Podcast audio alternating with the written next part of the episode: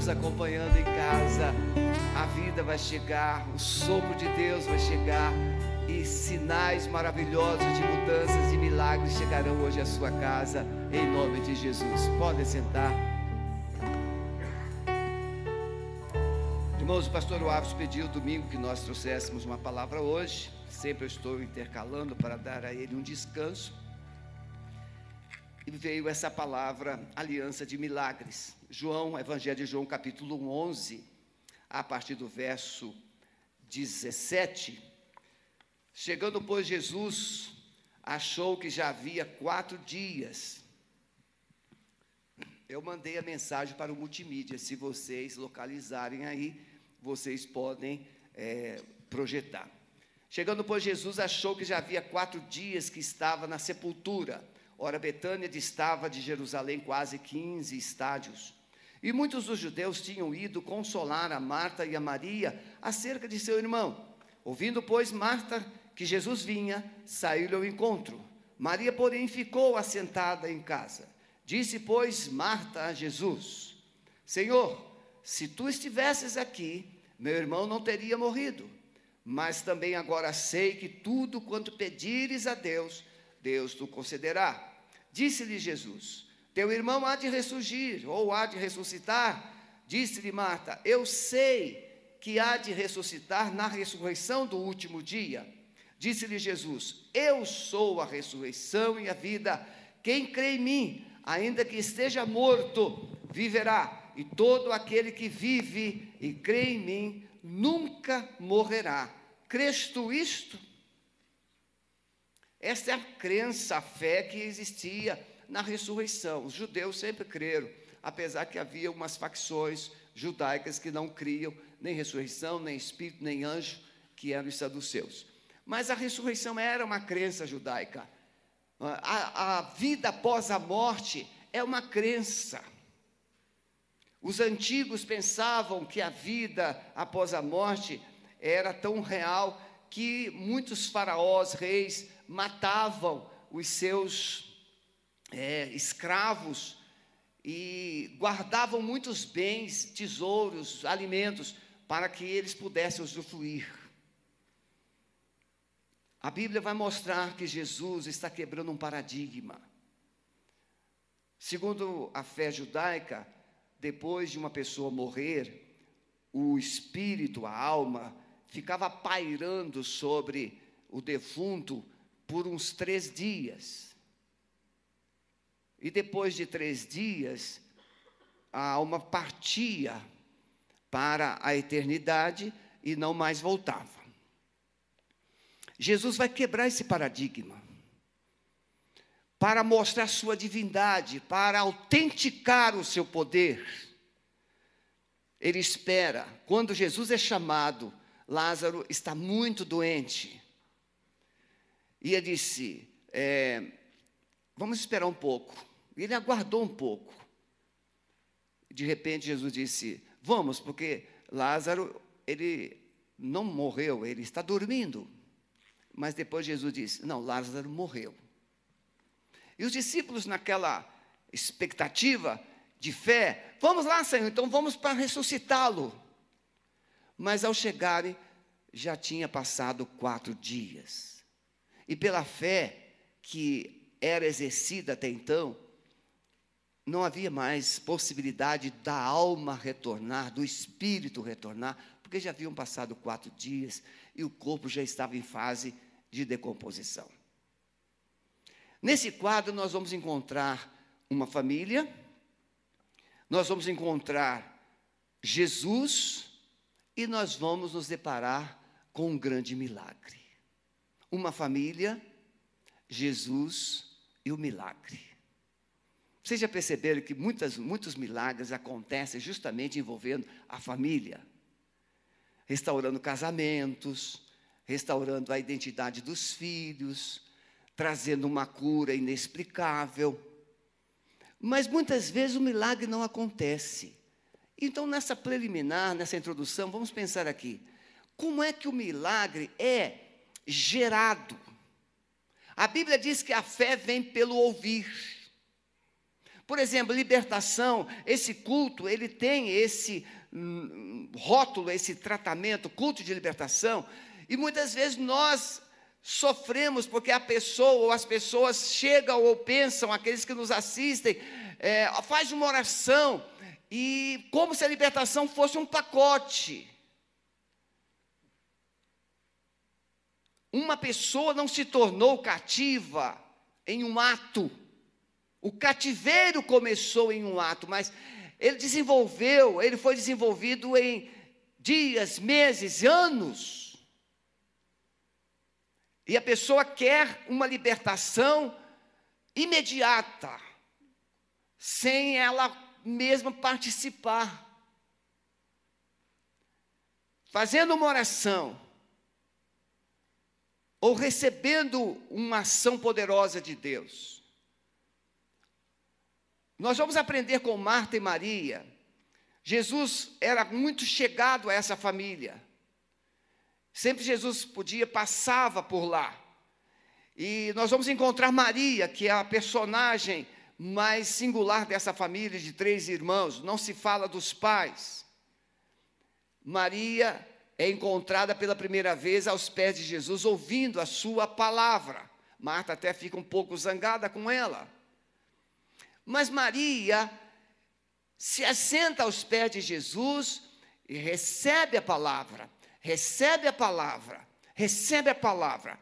E eu quero tomar esse momento de assentar-se aos pés de Jesus e receber a palavra como preparar o coração, preparar a mente, preparar a vida para receber possíveis milagres. A Bíblia diz que a fé vem pelo ouvir e ouvir a palavra de Deus. Muitas vezes o milagre não acontece porque você deposita a fé na pessoa que ora. E a pessoa que ora, às vezes, é pior que você. O pastor Sebastião não é melhor que você. O pastor Wavison não é melhor que você. Aqui não existe uma pessoa melhor que a outra. Pode ter mais informações ou menos informações. Pode ter um pouquinho mais de experiência, outras menos experiência. Mas diante de Deus não há acepção. Nós não temos como sermos melhores do que os outros. Nós somos todos iguais.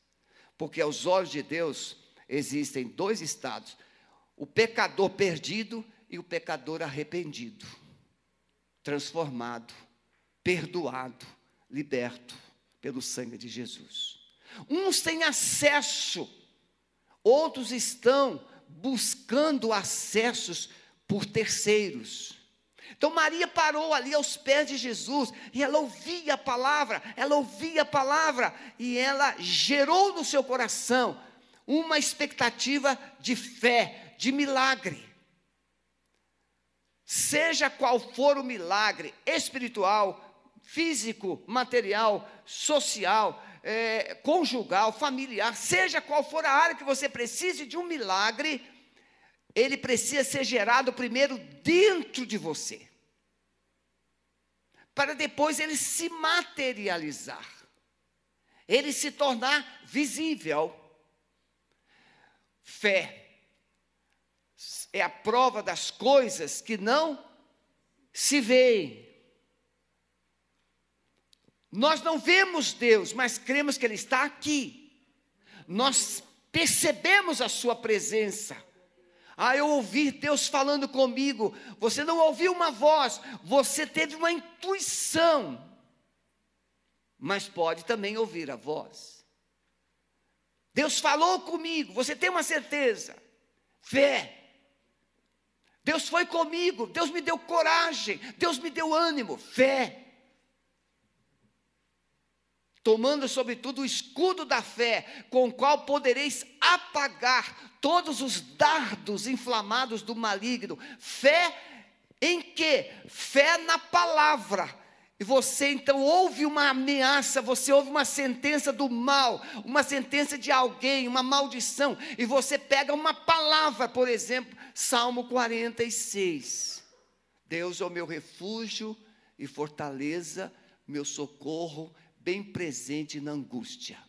No verso 10 desse salmo diz assim: Aquietai-vos e sabei que eu sou Deus, sou exaltado ou serei exaltado em toda a terra aquietai-vos.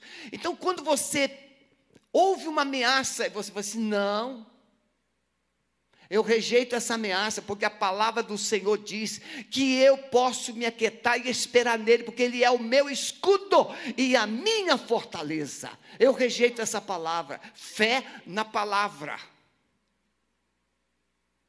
Então Maria gerou fé. Primeiro encontro, para você receber um milagre, você precisa desenvolver um relacionamento com a palavra. Conhecer a palavra. Degustar a palavra. Irmãos queridos, quando eu me converti, eu tinha 22 para 23 anos, e eu morava sozinho. Em vez de isso ser um, uma situação impeditiva, isso eu transformei numa, numa situação positiva. Por quê? Eu usava o tempo de solidão para ler a Bíblia.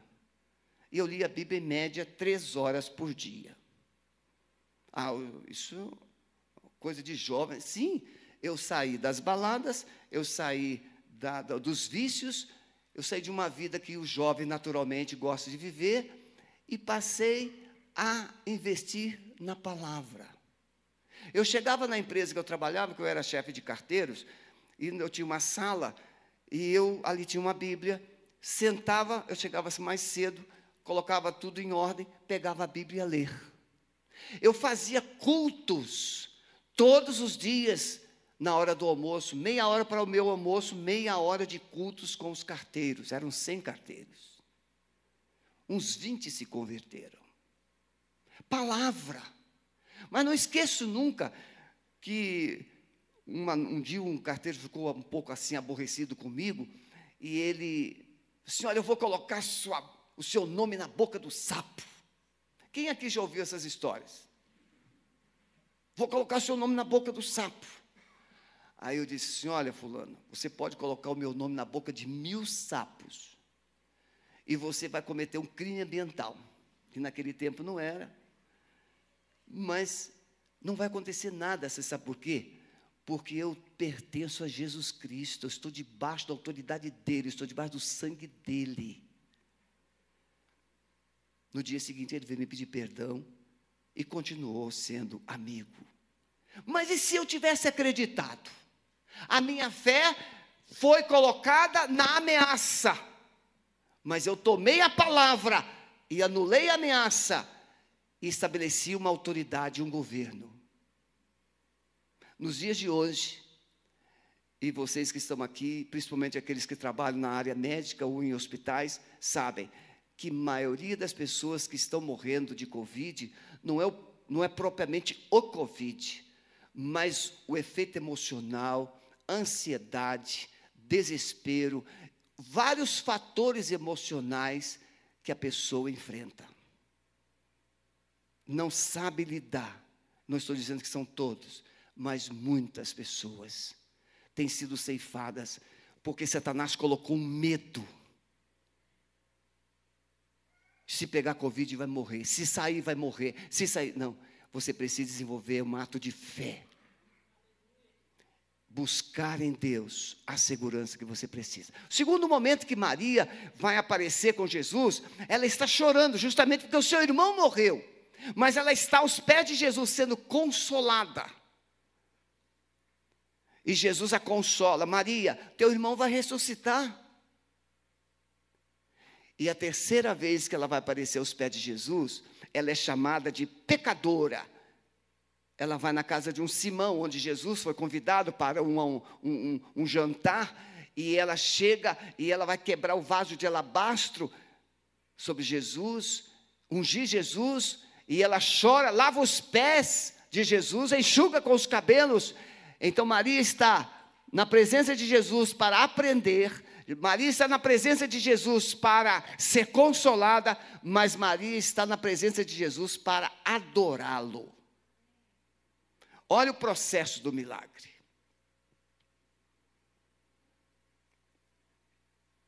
Diante desse quadro, nós vamos aprender que a nossa vida, antes de enfrentarmos os problemas, as dificuldades, as lutas, o que é que nós estamos desenvolvendo? Que relacionamento nós estamos desenvolvendo com Deus? Você sabe o que você vai experimentar amanhã? Você sabe o que vai acontecer com você amanhã? Não, aqui ninguém sabe. Mas se você tem uma vida fortalecida em áreas, e agora especificamente com Deus, se você tem um relacionamento com Deus, se você se fortaleceu nele, como Paulo diz, fortaleceu no Senhor e na força do seu poder, para que possais resistir o dia mal. O dia mal você não sabe quando ele vai chegar, mas Paulo diz: se você se fortalecer, e o dia mal chegar, você terá autoridade para superar, para vencer o contexto do dia mal. Nós não podemos viver de emergências, nós precisamos viver de prevenção. Relacionamento com Deus é prevenção. O dia mal chega para todos, de um jeito ou de outro. A situação piora, a situação é crítica, a situação é ameaçadora para todos, mas como você lida com ela é que vai fazer diferença. Primeira coisa que nós queremos compartilhar: uma aliança de milagres exigirá de você, de mim, enfrentar, lidar com os obstáculos que nós possamos nos deparar ou que estão diante de nós é, conversava hoje com uma mãe, e ela disse assim: Pastor, a situação da minha filha. Conversava hoje com uma outra pessoa, e essa pessoa apresentava um outro quadro. Diante dessas situações, o que você responde? Que atitude você tem? Jesus chega, Lázaro está morto. E Jesus vai provocar um reboliço, dizendo assim: olha, tirem a pedra. O corpo está dentro de uma sepultura, e essa sepultura está fechada com uma pedra. Jesus disse: tirai a pedra. Você sabe que, perdão, isso é força de expressão. Na cultura judaica, mexer em um túmulo era profanar. Era uma coisa difícil. Não se tinha essa cultura de mexer na, na sepultura.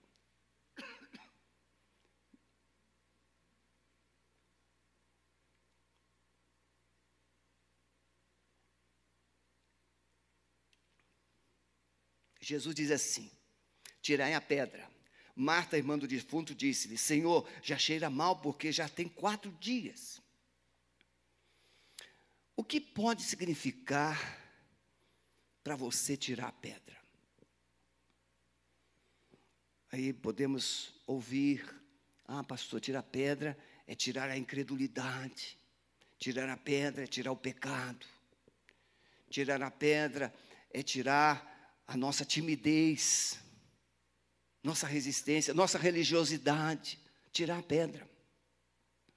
Mas vamos pensar Nesse contexto aqui, tem uma necessidade de um milagre. Lázaro está morto há quatro dias, já está exalando mau cheiro. E Jesus disse: Tirai a pedra. E ela disse: Mas Senhor, já cheira mal. Tirar a pedra seria permitir expor o corpo em decomposição. Então vamos pensar que tirar pedra é você se permitir conhecer no seu estado que ninguém sabe. Porque nós podemos nos apresentar educadamente, bem vestido. Nós podemos ter ou apresentar um discurso a respeito do que nós estamos lidando. E podemos até sermos chamados de boas pessoas. É, uma, é um bom homem, é uma boa mulher. Mas você e eu sabemos quem realmente nós somos. Você e eu sabemos qual é a dura realidade que está dentro de nós. O que é que está acontecendo dentro das quatro paredes? Ninguém sabe. Então, tirar a pedra é sair da obscuridade, é sair da religiosidade, é sair dessa proteção, dessa farsa, dessa máscara que muitas vezes nós nos escondemos. Pastor, hoje eu falei, você precisa voltar para Jesus. E a pessoa diz assim: Eu estou fazendo as coisas tudo certinho. Eu disse: Você não está entendendo. Não existe fazer certinho para estar bem com Deus. Primeiro, você precisa estar com Ele. E então, com Ele, começar a desenvolver um relacionamento correto. Primeiro com Ele. Relacionamento com Ele. Então, o que implica para você tirar a pedra? Para Marta e Maria, seria expor o defunto mal cheiroso, seria profanar o túmulo, produzindo um escândalo na família, na religião deles. Mas Jesus Cristo, Ele é Deus. E Jesus não está expondo ninguém, Jesus não está profanando ninguém, Jesus está trabalhando situações que precisam ser expostas. Quem aqui já teve um machucado na perna, no pé, em qualquer lugar do corpo, e aí ficou aquela casquinha, pus debaixo, quando criança principalmente, e aí vamos fazer o curativo. O que, que a criança pensa que vai fazer o milagre, o curativo na, no, no, na ferida? Jogar uma pomadinha em cima da casquinha, e colocar uma, um gás ali, fazer o curativo. Mas a enfermeira, o enfermeiro, não, não. Enfermeiro é perverso. O enfermeiro, a enfermeira vai pegar o gás, vai colocar um produto ali, químico, e vai esfregar, e vai esfregar, e vai esfregar, até a sua feridinha sangra. Estou certo, doutora? Se não sangrar, é porque a circulação ainda não foi restabelecida. E se não foi restabelecida a circulação, o tecido bom não será refeito. Viu só? Depois ela vai me dar um abraço no final do curso. Dois médicos ali concordando comigo. Então veja, mas a, o que, que a criança faz? Não, mamãe, não mexe não, não, mamãe. Ai, e depois ela fala assim, hum, aquela enfermeira é muito má. Por quê? Mexer na ferida dói. E aquilo que dói você não gosta. Tratamento dói. Libertação dói. Transformação de vida dói. Tem que tirar a casca tem que esfregar. Quando Jesus está dizendo, tirar a pedra, vamos parar de brincar, vamos parar de esconder, vamos parar de fazer de conta que está tudo bem. Se você quer mudança, qual é a causa da sua dor? Nós vivemos assim, é, de aparência pode significar exposição de situações e coisas que nós não queremos mexer. Ah, E aqui eu quero pedir com muito carinho, você que está nos acompanhando e vocês que estão aqui. Quando uma pessoa é vítima de abuso, quando uma pessoa é vítima de humilhação, quando uma pessoa é vítima de rejeição, quando alguém passa por um trauma, a última coisa que ela quer é lembrar daquilo de novo. Mas se você não voltar, onde te feriram, onde te machucaram, e liberar perdão, você terá grandes dificuldades de experimentar cura. Perdoar quem?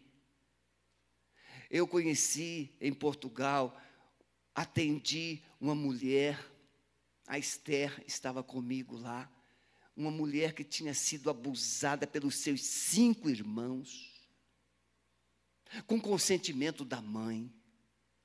Aquela mulher tinha um ódio na alma. Aqueles irmãos entravam no seu quarto quando voltavam do trabalho.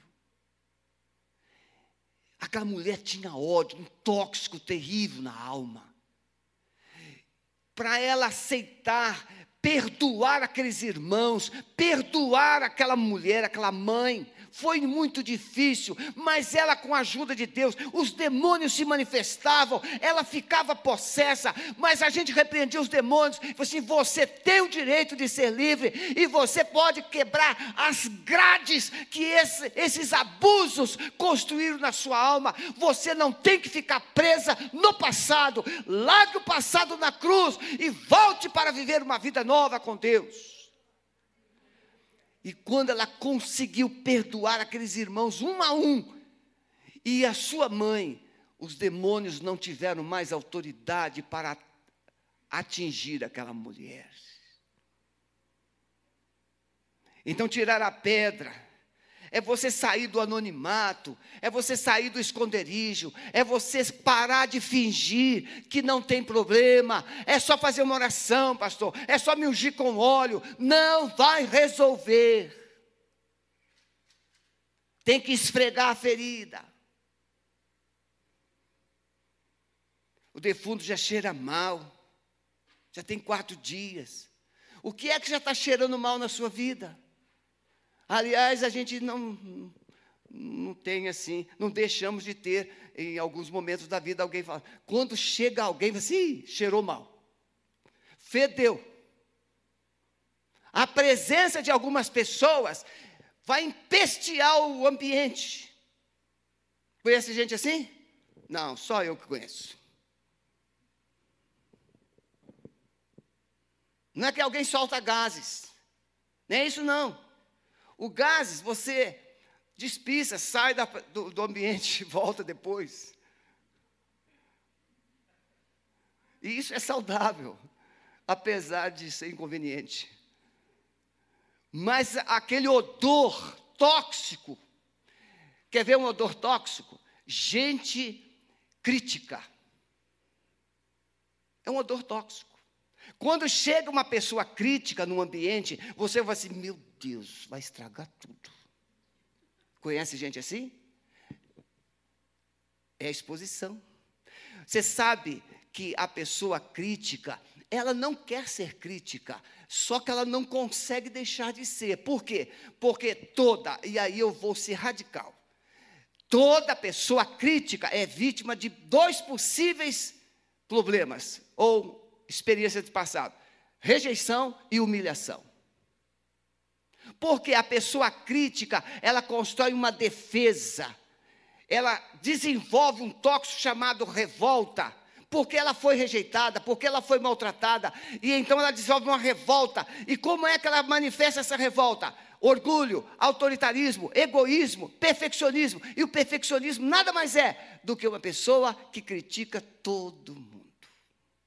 Só ela faz bem. Que bolo gostoso, né, Meg? Que bolo gostoso. Ah, mas se colocasse um pouquinho menos de açúcar. Pessoas críticas. Segunda coisa, mexer em coisas passadas pode causar constrangimento e vergonha. Olha para mim. Você acha que a crucificação de Jesus foi fácil? Foi dito aqui recentemente pela irmã Edmeia que Jesus possivelmente não tinha roupa nenhuma ao ser exposto na cruz. E ele foi crucificado do lado de fora da cidade, em uma montanha, todos viam. A vergonha da cruz, o desprezo da cruz, ele levou porque aquela vergonha e aquele desprezo era sua, era minha, era nossa, mas ele, sendo Deus, se tornou homem, e como homem, ele levou aquele desprezo para que você nunca pudesse justificar: ah, o que vão pensar de mim, o que vão pensar de mim. Mas ele desceu daquela cruz, ele foi para o túmulo, mas não ficou lá, ressuscitou e assentou-se à destra do Pai. Então depois, tem vergonha? Sim. Tem exposição, humilhação, humilhante? Sim. Mas tem uma glória te esperando, que é a vitória sobre o maldito Satanás, sobre o pecado, sobre o mundo e sobre o seu passado. Então, se você quer um milagre na sua vida, vencendo o seu passado, vencendo a sua dor, vencendo a sua vergonha, vencendo essas humilhações que você já passou, é melhor você aprender com Jesus. Ele humilhou-se a si mesmo. Ele se esvaziou e foi naquela cruz. Então, o que significa para você mexer nas coisas passadas. Não, não quero mais. Irmãos, eu, se eu ficar só aqui, tá bom, não tem problema. Eu preciso que você entenda através de alguns exemplos. Eu e o pastor Marco fomos visitar uma família de um, um cidadão, mais ou menos da minha idade. É, e ele era um recém-convertido, um crente novo, e ele estava contando a história, quem ele foi, e agora ele se converteu, e a resistência por parte da família biológica. E tinha uma história na vida dele. Um irmão, quando ele era criança, esses dois irmãos pequenos, eles brigaram e ele pegou uma garrafa e jogou na direção do irmão. A garrafa quebrou e um caco de vidro atingiu um dos olhos e aquele irmão ficou cego de uma vista. E aquela mãe protetora, assim, ó, é, isso aqui ninguém pode saber, ninguém pode saber, é, foi um acidente. E ficou assim, como um acidente. E os dois cresceram, tornaram adultos, ele já estava com 60 anos. Mas o Espírito Santo mostrou na alma dele que não foi acidente. E ele começou a sentir aquele peso. Eu causei a cegueira do meu irmão. E então ele marcou, foi lá no interior do Paraná e se reuniu com a família e disse: Meu irmão, eu preciso dizer uma coisa para você que está me incomodando há muitos anos e agora Deus está me dando força para dizer. E a mãe falou assim: Pode parar, isso é segredo de família. Ele disse: Não, mamãe, isso não é segredo de família, isso é cativeiro de família. E ele disse: Meu irmão, você está cego hoje de uma vista, não é porque houve um acidente, é porque eu joguei uma garrafa em cima de você e você perdeu uma vista por causa do caco de vidro. Eu quero te pedir perdão, meu irmão eu quero te pedir perdão. E aquela família ficou em silêncio. Segredo de família. Abuso de pais com os filhos, de avós com netos, netas. Segredo de família. Ninguém pode saber. Sim. Mas você precisa dar nome à sua dor. Ah, pastor, como é que eu vou mexer nisso? Você precisa procurar essa pessoa que te feriu. Você não precisa ficar contando para o vizinho, para o pastor. Você não precisa contar para H, B, C. Não, mas você precisa procurar essa pessoa e dizer para ela: Você me feriu, mas eu te perdoo no poder do nome de Jesus. E eu estou quebrando essa dor, estou colocando na cruz. Você me feriu, mas eu te perdoo. Eu libero perdão para você. Por que, que a Bíblia diz: se o teu irmão pecar contra ti, vai a ele? Por que, que a Bíblia não diz: se o teu irmão pecou, que ele venha até você? A Bíblia não diz que o, o ofensor tem que vir, a Bíblia diz que o ofendido é que vai. Porque o ofensor, ele não está nem aí. Mas o ofendido, o ferido, está aqui, está sentindo a dor.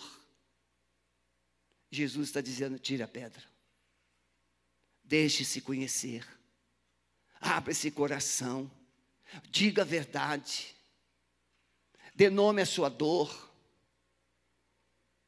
trate isso. Terceiro, Entender que o milagre vai exigir vitória sobre o medo. O medo de desenterrar o passado, que não queremos mexer mais. O medo é uma arma que o inimigo coloca na mente da pessoa para que não ninguém pode saber. Se o pessoal tomar conhecimento disso, isso vai ser uma vergonha. Irmãos, o que, que é pior? Andar com um espinho no pé e não poder mancar, ou tirar o sapato no meio da sala e tirar o espinho do pé e parar de mancar. Porque quando você tem um espinho no pé ou uma pedra dentro do seu sapato e você manca, alguém pode dizer assim: pare de mancar, ande direito. Não há como andar direito com um espinho no pé. Não há como você viver uma vida saudável, uma vida de alegria, uma vida de sonhos, com um espinho na alma. Os espinhos que Jesus experimentou na sua cabeça são eram os seus espinhos, são os seus espinhos. Mas você precisa sair do medo, sair da fuga e enfrentar isso nesta noite. Amém, meus irmãos? Não sei se você está entendendo. Uma aliança de milagres começa com a presença de Jesus. Jesus chega, Lázaro está no túmulo, as irmãs choram, o ambiente era o pior possível. Jesus diz: tirai a pedra, tem que se expor, tem que abrir o coração, tem que dizer o que está acontecendo, tem que dizer o que aconteceu. E eles tiram a pedra. E quando eles tiram a pedra, Jesus não olha para dentro do túmulo. É bem interessante esse detalhe. Jesus não olha para dentro do túmulo. Quando eles tiram a pedra, Jesus olha para o céu. E diz assim: Graças te dou, Pai, Senhor dos céus e da terra. A fonte do milagre não é o problema. A fonte do milagre não é a dor. A fonte do milagre não é a perda. A fonte do milagre não é não são aquelas situações todas. A fonte do milagre é Deus. Sabe por que, que muitos milagres não acontecem? Porque em vez de você olhar para Jesus, você olha para a dor, você olha para o agressor, você olha para as circunstâncias e você diz: Olha o que fizeram comigo, e você fica lambendo as suas feridas. Não, Jesus mandou tirar a pedra, mas em vez de olhar para dentro do túmulo primeiro, ele olha para os céus e declara que Deus é o que ele diz que é. E aí, depois de ele falar com o pai, ele olha para o túmulo e fala: Lara, sai. Interessante, Jesus não faz assim uma oração, oh, eu te invoco pelos poderes. Não, Jesus simplesmente diz: Lázaro, sai. Vale de ossos secos, profetize aos quatro cantos da terra e de espírito de vida sopre sobre esses ossos e vejo o espírito do Senhor. E produziu um ruído. Mas o profeta ficou apavorado com o vale, mas Deus estava focando na ação do espírito. Você está entendendo? Você está com os olhos no passado, você está com os olhos na dor, você está com os olhos nas perdas, mas Jesus nesta noite está te chamando para olhar para Ele. Olhando para Jesus, o Autor e o Consumador da fé. É Ele que sabe o que é responder por fé. Lázaro sai, e o Lázaro saiu. Eu, uma vez, dentro desse assunto, até perguntei aos pastores, aqui numa reunião de liderança com os pastores, eu falei assim: me diga aí, como é que Lázaro saiu do túmulo? Ele estava todo enfaixado, todo amarrado, como uma múmia, não era assim que eram sepultados as pessoas antigamente? Era envolto num lençol, amarradinho no lençol, todo amarradinho lá. E Jesus simplesmente disse: Lázaro, sai. E o Lázaro saiu. Foi muito divertido com os pastores aqui, cada um dava uma aula de como Lázaro poderia ter saído do túmulo. Mas uma coisa eu sei, irmão, não sei se ele saiu pulando, não sei se saiu rolando, se ele saiu andando, andando não, mas ele saiu, irmãos. E quando ele sai, Jesus diz para as pessoas: desatai-o. tirar a pedra e tirar os laços é conosco. Trazer a vida de volta é com Deus. O milagre vem de Deus, mas arrumar a casa é com você. Às vezes Deus faz uma, o mais difícil, que é mudar a nossa vida. Veja, eu era um alcoólatra, Aí Jesus me liberta, transforma a minha vida. 22 anos, irmão, eu tive infarto com 20 anos. De tanta bebida. Fiquei três dias numa UTI e uma semana na enfermaria. Jesus mudou a minha vida. Perdão. Mas eu devia a uma agiota 10 milhões, devia a outro agiota 2 milhões. Isso em 77, pessoal, era muito zero.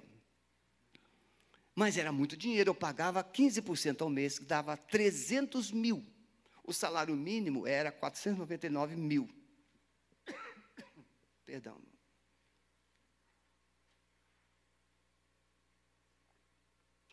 Eu pagava de juros quase o valor de um salário mínimo.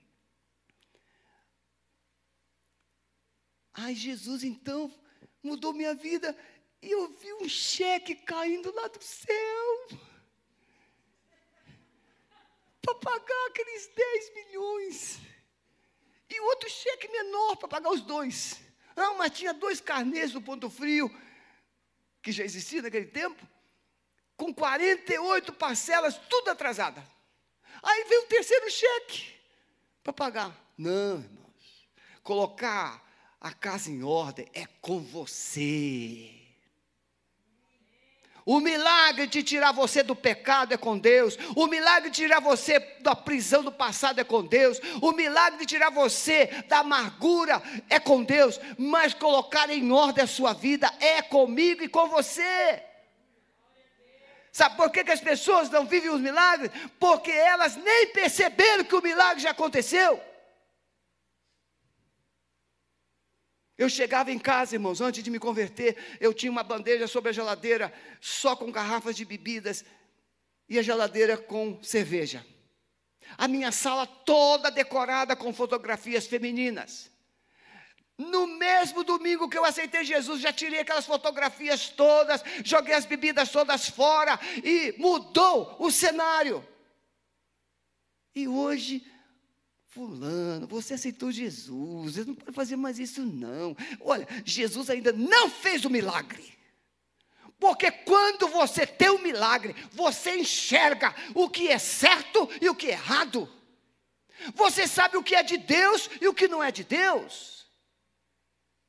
E aí, quando você recebe vida, irmãos, aí eu levei para minha casa 12 jovens para morar. Desses seis se tornaram pastores. E eu ia para a faculdade, e quando eu voltava, irmãos, eu, eu deixava um tabuleiro com, com maionese. Tudo prontinho lá, a comidinha no fogão, era macarrão e mais o quê. Uma vez eu não esqueço nunca, aí já tinha, já tinha pago as dívidas, já tinha conseguido uma cozinheira, e a cozinheira fez uma panelada de carne de porco com ervilha, ervilha em vagem. Muito bom. Quando eu voltei, a panela de pressão estava dentro da pia vazia. Dava trabalho, irmão, aquela turma. Mas eles deram muita alegria para Deus. Seis se tornaram pastores. Deus pode fazer um milagre de não somente mudar a sua história, mas o maior milagre é usar você para mudar e fazer história na vida dos outros. Vida de significado. Quero terminar a minha palavra nesta noite. Então veja, você precisa entender que a base é você conhecer a Jesus, conhecer a palavra, precisa se expor, precisa abrir o coração, dizer o que está acontecendo ou dizer o que aconteceu e precisa da presença de Jesus. É a presença de Jesus que vai fazer o milagre acontecer. E por último, entender que Deus tem um propósito quando Ele faz o milagre.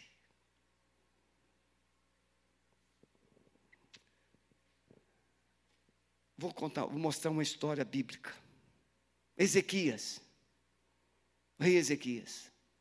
Deus manda o profeta Isaías lá. E diz assim: coloca em ordem a tua casa que você vai morrer. O Ezequias chorou, virou para a parede, chorou e falou com Deus: Senhor, o Senhor sabe que eu tenho te servido com sinceridade, com sinceridade, com verdade, e chorou. E Deus viu o choro de Ezequias, viu a humilhação de Ezequias, chamou o profeta Isaías de novo: volta lá agora e diga que ele não vai morrer, vou dar mais 15 anos para ele. Daqueles 15 anos, irmão, nasceu Manassés, que foi uma praga, foi o pior rei de Israel. A Bíblia vai dizer, e o, ter, o, ter, o nome Manassés significa esquecendo. O homem que, esquece, que se esqueceu de Deus. Se Ezequias tivesse morrido, Manassés não teria nascido. Mas Manassés governou 55 anos, irmãos. Mais de meio século. E os reis governavam pouco tempo mas ele governou 55 anos. A Bíblia diz, se você ler lá em Reis, principalmente, diz que o sangue corria pelas ruas de Jerusalém, tamanha quantidade de sacrifícios. Manassés queimou seus próprios filhos no fogo, como culto pagão. Muitas vezes, o milagre de Deus não vai atingir o propósito dele. Mas nessa noite eu quero que você entenda que Deus pode fazer um milagre, restaurar sua vida, curar você da enfermidade, te dar uma oportunidade de viver mais, mudar essa situação terrível que você está enfrentando, te dar um emprego. E eu poderia aqui, irmãos, enumerar maridos que viviam uma vida miserável e aí prosperou, abandonou mulher, abandonou filho, abandonou tudo. Ou você não tem essas experiências de conhecimento? Tem sim. Deus quer fazer um milagre, mas Ele quer ter propósitos no milagre que Ele quer fazer na sua vida. Baixa sua cabeça, por favor. Eu quero te perguntar: qual o milagre que você precisa? Qual o milagre que Deus pode quer fazer hoje na sua vida?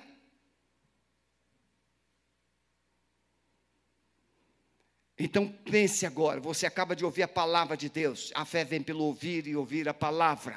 Segundo, dê um passo de fé, rasga o coração, diga para Deus o que é que você sente, diga para Ele que você está magoado, que você está ferido, que você tem um passado miserável. Você carrega um trauma, você carrega uma dor, você carrega uma humilhação, você carrega uma rejeição, você carrega um montão de lixo na sua vida. Diga para Deus. Mas atraia a presença de Jesus. E decida crer nele.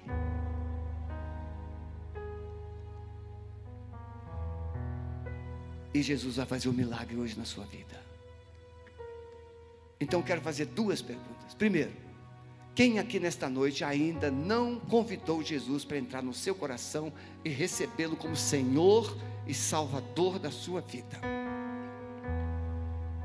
Esse é o maior milagre, é o perdão dos pecados, é a salvação eterna. Esse é o maior milagre, é o que ele fez comigo, e pode quer fazer com você. Você que está aqui ou você em casa, você pode escrever no chat: Eu estou entregando a minha vida a Jesus, eu quero Jesus como meu Senhor, como meu Salvador. Mas se alguém aqui nesta noite, você conhece o Evangelho, você vem à igreja, mas você ainda não entregou completamente a sua vida a Jesus, você quer viver ainda do seu jeito, mas nesta noite você entendeu e você quer Jesus como Senhor e Salvador da sua vida. Eu quero orar por você. Levante a sua mão onde você está. Eu quero, Pastor Jesus, na minha vida. Deus abençoe. Deus abençoe. Há mais alguém? Deus abençoe. Glória a Jesus. Muito bem. Agora você que precisa desse milagre nessas áreas todas que eu pude citar. Você quer se permitir conhecer por Jesus sem ficar se omitindo, se escondendo? Vem aqui à frente, coloque-se diante dele, se ajoelhe aqui, diga: Senhor, eu quero mudança na minha vida. Eu quero sarar essa dor, eu quero transformação Senhor, eu quero mudar minha história, como esse hino que nós cantamos. Saia do seu lugar, venha aqui à frente. E você que está em casa, escreve no chat: Eu estou me dobrando aos pés de Jesus. Amém? Eu quero, antes de orar, meus irmãos, quem nessa noite aqui precisa de um milagre na área física, profissional, familiar, três áreas. Você precisa de um milagre na sua casa, na sua família. Disfunções estão acontecendo. Você precisa de um milagre físico, você precisa de uma cura. E você precisa de um milagre na vida profissional. Você gostaria de vir aqui? Fica no corredor aqui. Se você precisa de milagre nessas áreas, para não se misturar aqui com os irmãos que estão aqui na frente, fica no corredor. Mantenha o distanciamento. E nós vamos orar por você também. Amado Espírito Santo, o Senhor é o único que conhece os corações. Tua palavra diz: quem é que conhece o coração do homem, senão o espírito do homem que nele está? E quem conhece o coração de Deus, senão o espírito de Deus que nele habita? Senhor, sonda esses corações agora disfunções familiares, nós quebramos agora o jugo. Ira, ódio, rivalidades, palavras duras que foram ditas, estão sendo canceladas agora, no poder do nome de Jesus. Feridas verbais estão sendo agora saradas no poder do sangue de Jesus mas eu oro também por cura física, cura emocional. Amado Espírito Santo, eu sopro agora uma unção de cura. Espírito de enfermidade, eu estou te desligando no poder do nome de Jesus. Estou agora declarando restauração. Enfermidade pode recuar. Você é ilegal no poder do nome de Jesus. Recebe a cura, recebe a restauração. Senhor, na área profissional, financeira, espírito de mamon, espírito de miséria, de consumismo, nós fazemos calar nesta noite, Senhor, e trazemos um tempo de restauração. Abençoamos a vida profissional dos teus filhos, abençoamos as finanças, abençoamos, Pai, a administração. Mas, Senhor, nós colocamos essas vidas preciosas que vieram aqui para receber cura da alma, quebra dos cativeiros, no poder do nome de Jesus, eu as cubro agora com o sangue da cruz. E todo espírito opressor, todo espírito de cativeiro, estão sendo agora destronados. No poder do nome de Jesus. Toda voz de acusação, todo sentimento de culpa, estão sendo levados para a cruz. E um espírito de paz, de liberdade, de alegria, de esperança, de recomeço. Está chegando agora, está levantando Comece a se levantar e declare assim: Eu estou me levantando, Senhor. Eu estou me levantando, Senhor. Eu estou me levantando para viver de cabeça erguida, viver uma nova vida, viver um novo tempo, viver um novo ciclo. Pode ficar em pé e diga assim para Jesus: Eu estou me levantando, Senhor, para viver um novo tempo, uma nova história, no poder do nome de Jesus. O Senhor conhece o seu coração. Você que está nos acompanhando pela internet, a distância entre nós não é impedimento. Creia e diga para Jesus: Senhor Jesus, eu recebo, eu tomo posse dessas verdades na minha vida, na minha história, em nome de Jesus. Roseli, você que está no Canadá nos acompanhando, o Chau está sendo visitado pelo poder do Espírito Santo.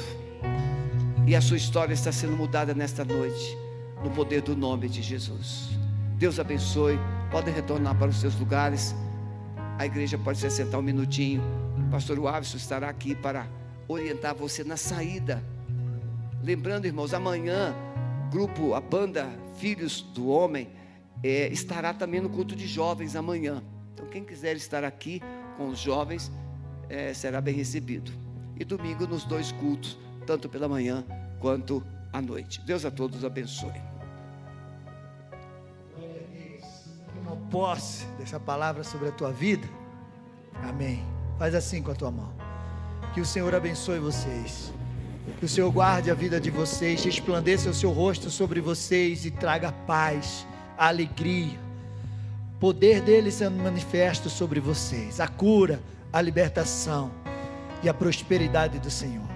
Deus abençoe em nome de Jesus. Você que está em casa, que Deus te abençoe e não te esqueça, sexta-feira que vem começamos a nossa série Batalhas e Conquistas em nome de Jesus. Amém? Fiquem na paz, que Deus abençoe vocês que estão em casa.